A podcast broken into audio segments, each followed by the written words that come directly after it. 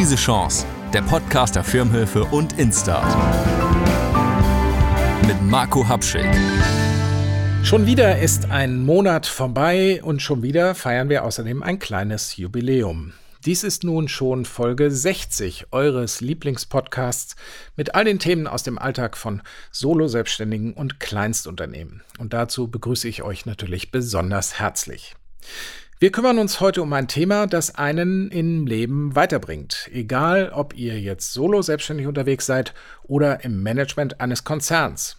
Immer wieder werdet ihr verhandeln müssen. Mal über Einkaufskonditionen oder Reklamationen, mal vielleicht über euer Honorar. Manchen ist das Talent hierfür in die Wiege gelegt. Sie scheinen spielerisch jedes Ziel zu erreichen. Für die meisten von uns ist das aber wie bei fast allem man muss sich da rein entwickeln und die nötigen Fähigkeiten aufbauen. Wie schön, dass es auch für das Thema Verhandlungsführung Menschen gibt, die einem weiterhelfen. Ich freue mich besonders auf meinen heutigen Gast. Viele werden sie kennen. Es ist Eike Susanne Steinmeier aus dem Beratungsteam der Firmenhilfe. Moin, Eike. Hallo Marco, schön, dass ich hier sein darf. Ja, freut mich auch sehr. Du beschäftigst dich viel mit dem Thema Verhandlungstaktik und Gesprächsführung. Wie kommt denn das? Ähm, ja, also ich bin ja gelernte Mediatorin sozusagen, eigentlich bin ich Betriebswirtin und habe dann nochmal eine äh, Aufbauausbildung zur Mediatorin gemacht. Ich musste leider in meiner beruflichen Laufbahn auch erfahren, wie es ist, wenn negative Kommunikations- und Verhandlungskultur herrscht. Wie viel mhm. Stress, wie viel Nerven das kostet, wie viel Druck das auf die Menschen macht. Und das kostet immer ein Stück weit Lebensqualität. Und dieses Erhalten der Arbeits- und Lebensqualität, das ist mir wichtig. Und wenn Menschen miteinander in Verhandlungen treten, treffen die häufig tolle Ergebnisse, tolle Erfolge, die den Interessen von beiden Seiten dienen und was man sich vorab so gar nicht denken kann. Da nimmst du ja schon mal ein Stichwort vorweg. Also es geht darum, am Ende eine Lösung zu finden, die für beide Seiten passt. Das finde ich ja schon mal einen ganz wichtigen Punkt. Da kommen wir ja sicherlich noch äh, drauf zurück. Aber mal die Frage, warum ist das Thema denn für viele so unangenehm? Ja, das ist tatsächlich für viele Personen unangenehm, obwohl wir jeden Tag mehrfach verhandeln müssen gerade wie Unternehmer und Unternehmerinnen. Ähm, es ist eine Drucksituation, die da aufgebaut wird. Es ist da eine Situation, da ist die Not, was zu regeln. Du weißt nicht so genau, hm, wie wird der andere wohl reagieren. Es ist nicht vorhersehbar damit und damit bewege ich mich immer ein Stück weit raus aus meiner Komfortzone und aus einem gewissen Sicherheitsbereich.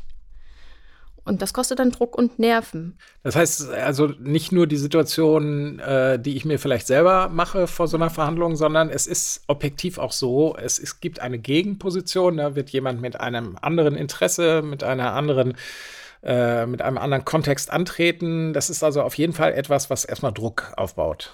Genau so ist es. Ne? Das ist ja die Erwartung, dass da jemand ist, der will bestimmt nicht so, wie ich will. Ist immer so der erste Gedanke. Und ist das schlimm? Nee, ist überhaupt nicht schlimm. Nicht schlimm? Nein. Ähm, ganz häufig findet man auch heraus, dass der zum Teil doch so will, wie man selber will. Okay, dann bin ich ja mal gespannt, was du uns äh, dann da gleich noch erzählen kannst. Also wie kann ich es denn besser machen? Was ist jetzt der erste Schritt, wenn ich Sorge vor einer Verhandlung habe, wenn mir irgendwie was Großes bevorsteht? Mhm. Ich bin mhm. da vielleicht gar nicht so trainiert und erfahren drin. Mhm. Was ist der erste Schritt? Na, der erste Schritt ist schon mal, sich das bewusst zu machen, dass ich nicht so trainiert und erfahren bin, dass ich da Kompetenzen habe, oder halt auch nicht habe, dass ich da Schwächen habe. Ähm, der erste Schritt ist auch, sich bewusst zu machen, okay, ich habe jetzt diese Unsicherheit in mir, damit ich einfach auch eine bewusste Handlung herbeiführen kann. Und die bewussteste aller Handlungen ist natürlich eine gute Vorbereitung. Okay, das hätte ich jetzt auch tatsächlich erwartet, dass es irgendwie um eine Vorbereitung geht. Was ist denn eine Vorbereitung auf Verhandlungen? Eine Vorbereitung hilft erstmal dazu, sich wieder, was ich eben auch schon sagte, sich selbst in diese Komfortzone zu bringen und auch das Gegenüber in eine Komfortzone mhm. zu bringen. Eine Vorbereitung ist unerlässlich, ne? die erfordert ungemein viel Disziplin und Zeit und das beobachten wir immer wieder, dass sich diese Disziplin und Zeit nicht so gern genommen wird, sondern dass da, ach, ich rufe da jetzt einfach mal an und kläre das. So läuft es halt nicht. Mhm. Sondern der erste Punkt ist schon mal einen Termin zu vereinbaren der von beiden gut wahrgenommen werden kann, von beiden stressfrei wahrgenommen werden kann. Schon der erste Punkt, um in einer guten Komfortzone zu sein. Ähm, ganz wichtig finde ich auch, sich über die eigenen Ziele der Verhandlung klar zu werden und was das Ziel für einen selbst bedeutet, welches Interesse eigentlich dahinter liegt. Wenn es jetzt darum geht, ähm, zum Beispiel eine Mietminderung zu verhandeln, ja, warum brauche ich die denn? Mhm. Vielleicht gibt es ja auch eine andere Lösung. Die sehe ich aber dann in dem Moment noch nicht. Die kommt dann auch im Verhandlungsprozess und das Dieses sich seiner Interessen bewusst zu sein, hält die ganze Verhandlung beweglich. Das heißt, ich muss für mich aber schon so eine Art Optimum definieren. Also wie will ich nach der Stunde Verhandlung rausgehen? Was muss ich dann durchgesetzt bekommen haben? Oder wie, wie muss ich mir das vorstellen? Naja, zumindest darüber eine Klarheit, was ich will und wo ich mhm. hin will und welches Ziel ich habe. Ich bin auch immer ein Freund davon, sich so ein Optimum zu setzen. Ähm, ob man das immer so erreicht, das sei dahingestellt. Mhm. Weil ja, wie gesagt, einem jemand gegenüber sitzt, der andere Interessen hat.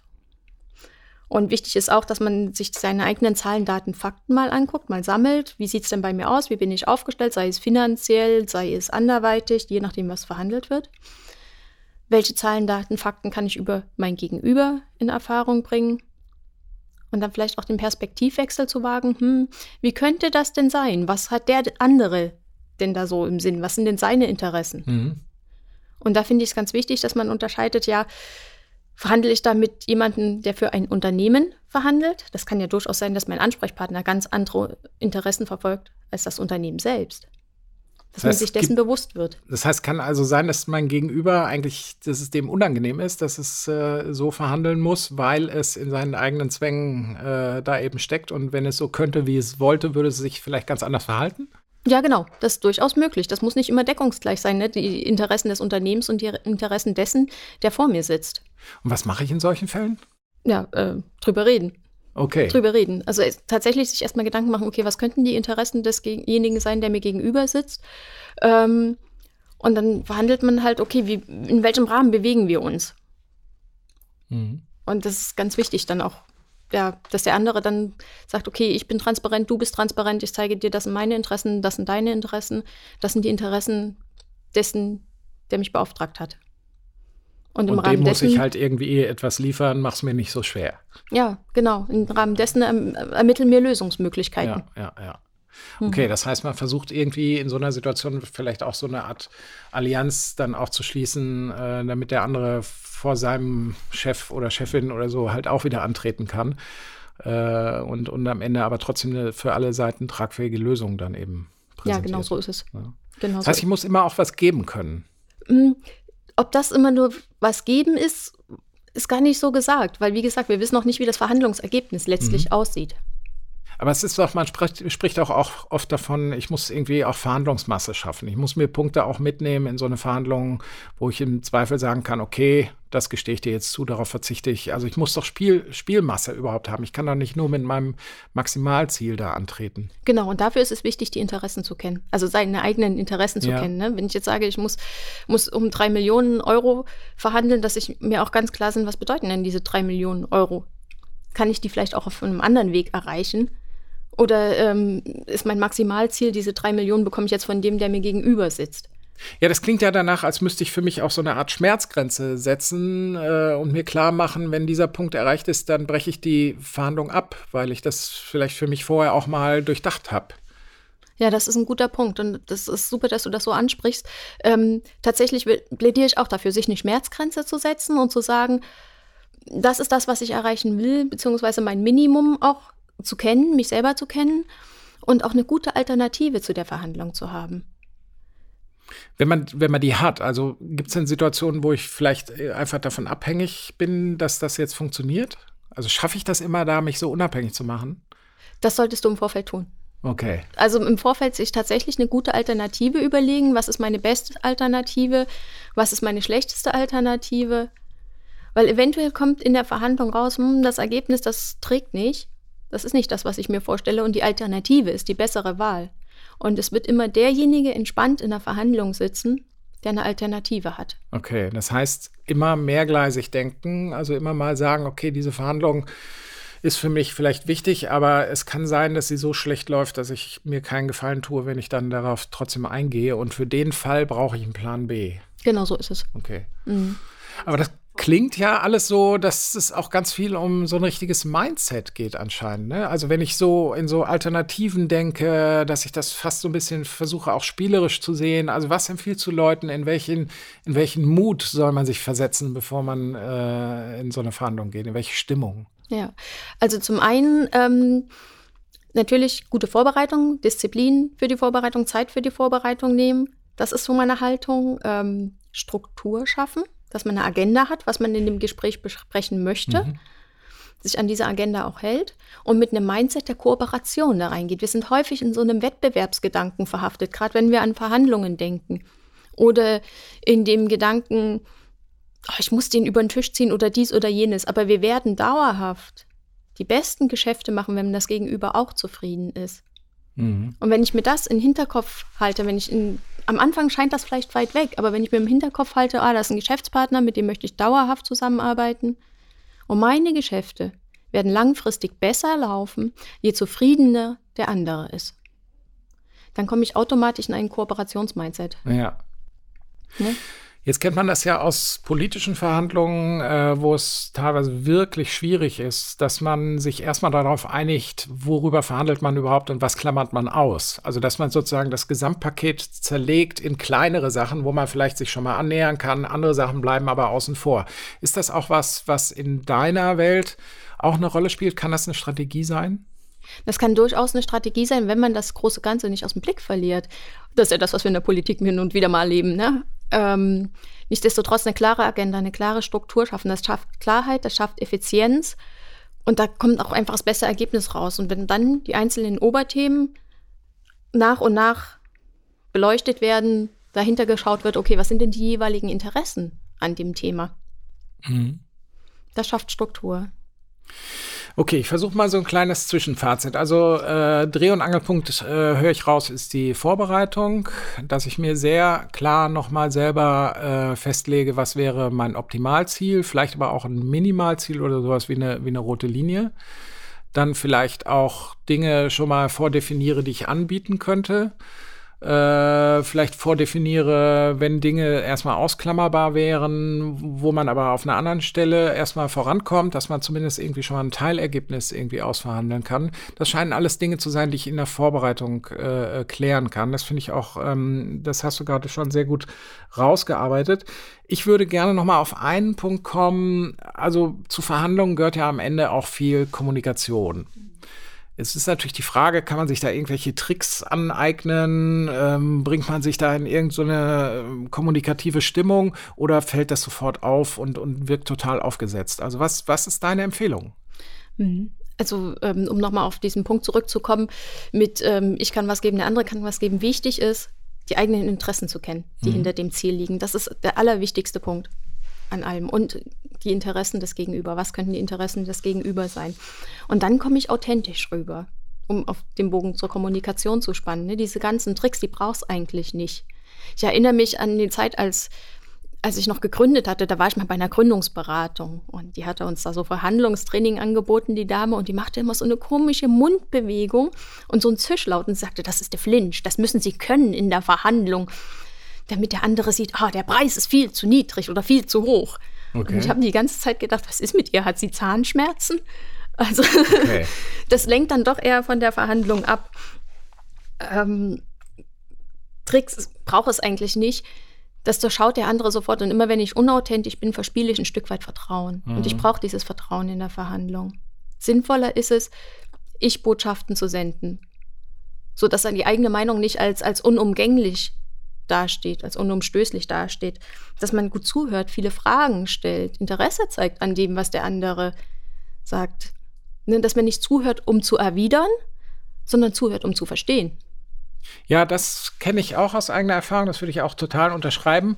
Eine Sache, die mir äh, noch so aufgefallen ist, die ich sehr bewundere an Leuten, wenn sie mal äh, auch den Mut entwickeln zu einer Stille. Also man macht eine Aussage und lässt sie mal einfach so stehen mhm. sie einfach zu wirken, einfach selber mal wirken und fängt nicht gleich selber an, sie abzuräumen, weil man sie selber vielleicht, weil man nicht hundertprozentig dahinter steht oder weil man weiß, okay, den anderen setze ich jetzt damit mhm. tatsächlich unter Druck.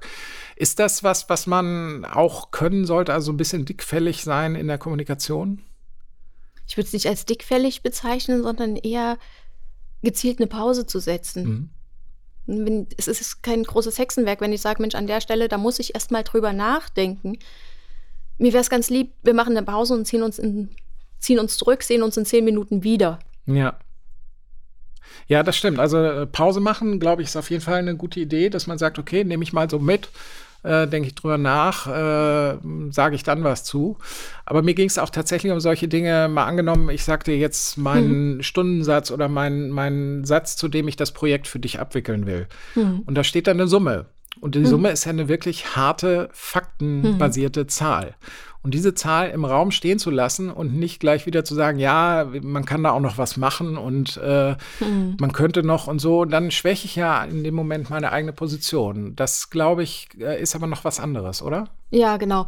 Und wie du schon richtig sagst, ne, man schwächt dann seine eigene Position. Schlauer ist es natürlich, die Summe erstmal stehen zu lassen und den anderen ja auch eine Chance zur Reaktion zu geben. Ja. Und ähm, den selber auch erstmal ja zum bewussten Handeln die Möglichkeit zu geben, dass ja. der da überhaupt bewusst was schaffen kann. Ne?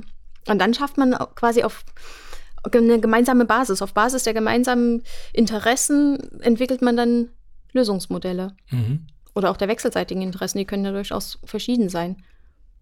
Ne, wenn ja. deine, deine Projektforderungssumme sehr, sehr hoch ist, der andere das jetzt mit einem Mal nicht zahlen kann, dann hat er vielleicht einen anderen Lösungsvorschlag, dass er dir eine Ratenzahlung vorschlägt oder dass ihr gemeinsam beschließt, das Projekt ein bisschen abzuspecken. Ja. Also es braucht auf jeden Fall Raum für eine Reaktion überhaupt. Ja, ne? genau. Ja, das, glaube ich, ist eine wichtige Erkenntnis. Genau, genauso gut kann es sein, dass du denkst, dein, dein Honorarsatz war extrem hoch und der denkt, boah, ist der billig. Ja, auch ein Ding. Ne? Man hat yeah. immer das Kopfkino, man hat ja eine Vorstellung, ob man zu viel oder zu wenig verlangt, aber die muss ja nicht stimmen. Nein, und dafür braucht man wiederum die gute Vorbereitung ja. und dieses Sammeln von Zahlen, von Daten, von Fakten. Okay. Ja, also ich hatte in meiner Laufbahn ein ganz, ganz besonders schönes ähm, Erlebnis mit einer Verhandlung. Da hatte ich eine Dame gecoacht, ein Verhandlungscoaching, die ihren Laden abwickeln wollte. Aus Altersgründen hat sie ihren Laden geschlossen und die hatte so eine ganz große Angst vor ihrem Vermieter. Der Mietvertrag lief noch über ein weiteres Jahr, frühestens kündbar zum November und sie wollte nun aber gern eher aus diesem Mietvertrag raus und sie hatte so ein Kopfkino. Okay. Dass sie niemals da rauskommt, dass sie ihr Leben lang weiter zahlen muss. Und das konnten wir ganz gut auflösen. Und die Verhandlungen sind sehr, sehr gut gelaufen. Mhm. Und in der Verhandlung haben sie ein Ergebnis erzielt. Das hätten wir so nicht erwartet. Letztlich war es dann so, dass der Vermieter sie dabei unterstützt hat, einen neuen Nachmieter zu finden. Und sie konnte sechs Monate eher aus dem Vertrag raus, konnte ihren Laden sechs Monate eher schließen. Ja, das ist spannend. Zeigt mir mal wieder tatsächlich, das Zuhören ist da wirklich Trumpf. Gilt nicht nur bei Vertrieb, sondern auch beim, beim Verhandeln, äh, weil man nicht in die Köpfe der anderen immer reingucken kann. Und auch bei guter Vorbereitung gibt es wahrscheinlich noch viele überraschende Wendungen während so einer Verhandlung. Denen muss man tatsächlich mal eine Chance geben, äh, damit das Schicksal vielleicht auch mal für einen da irgendwie mitspielen kann. Ja. Ja. Ja, das freut mich, Eike. Ich glaube, ähm, damit haben wir so einen kleinen äh, Impuls hier mal gegeben, äh, liebe Zuhörer und Zuhörer. Äh, ich finde es ein immer wieder sehr spannendes Thema. Leider sind wir schon wieder am Ende dieser Folge bedanke mich sehr herzlich bei Eike Susanne Steinmeier von der Firmenhilfe für diese Folge, liebe Eike. Ja, danke, dass ich hier sein durfte. Ja, und alles Wichtige aus dieser Folge findet ihr wie immer in den Shownotes. Äh, natürlich auch hier wieder mein Appell. Abonniert Krise Chance am besten bei der Plattform eures Vertrauens. Spendet da gerne auch ein paar Sternchen, dann werden wir viel leichter gefunden. Ja, ich sage Tschüss für heute und bis bald. Euer Marco Habschick.